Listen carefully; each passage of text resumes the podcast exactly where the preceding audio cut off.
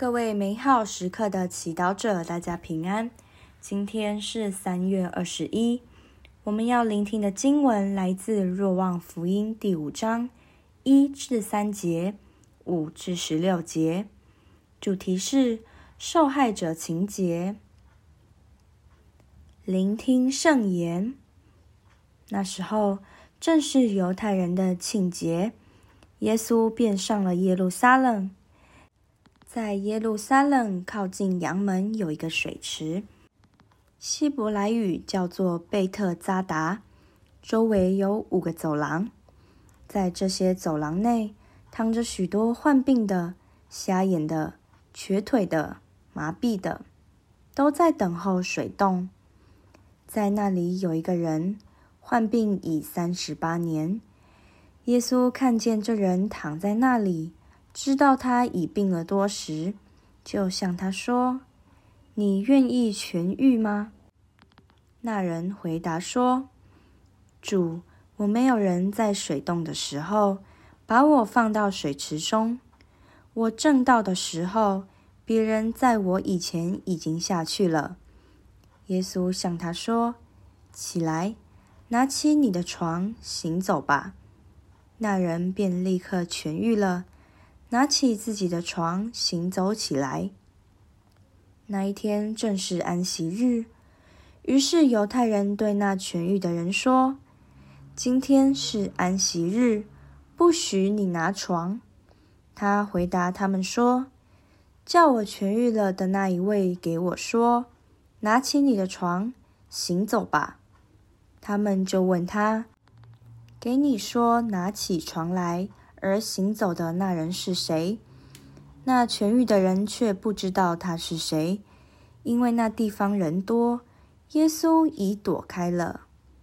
事后，耶稣在圣殿里遇见了他，便向他说：“看，你已痊愈了，不要再犯罪，免得你遭遇更不幸的事。”那人就去告诉犹太人，使他痊愈的就是耶稣。为此，犹太人便开始迫害耶稣，因为他在安息日做这样的事。圣经小帮手，你身边是否有这样的人？他常复述自己可怜的遭遇，让你情不自禁的想帮助他。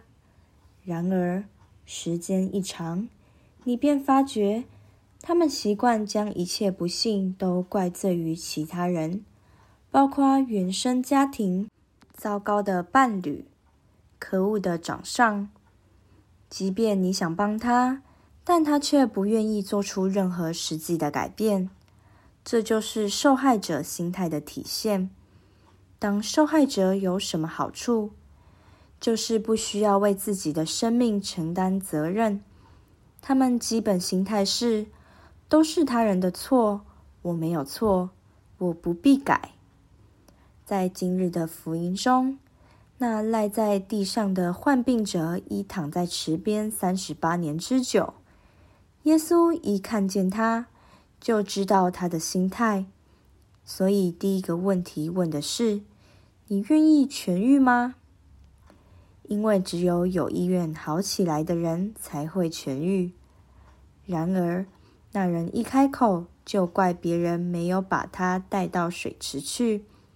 长久面对这样负面消极的人，很多人的耐心和善意也会透支。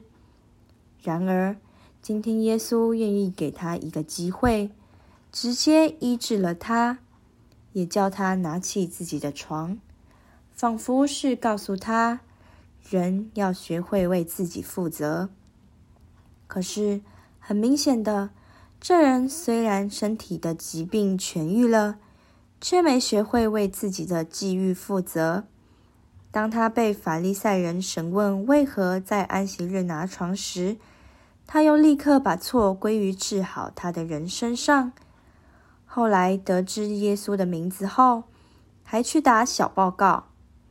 今天，若这人的行为让我们心中感到不喜欢，就让他的行为提醒我们，也许不是天主或他人没有对我们好，而是我们消极的态度，把生命中本可拥有的光彩、乐趣和希望都给扑灭了。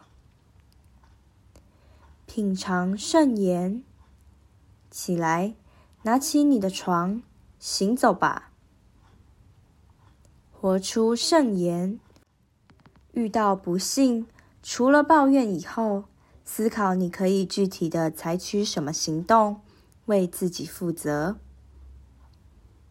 全心祈祷，耶稣，请你帮助我脱离受害者情节，也让我有智慧和拥有这情节的人画出健康的心理界限。阿门。祝福各位美好时刻祈祷者，今天活在天主圣言的光照之下。我们明天见。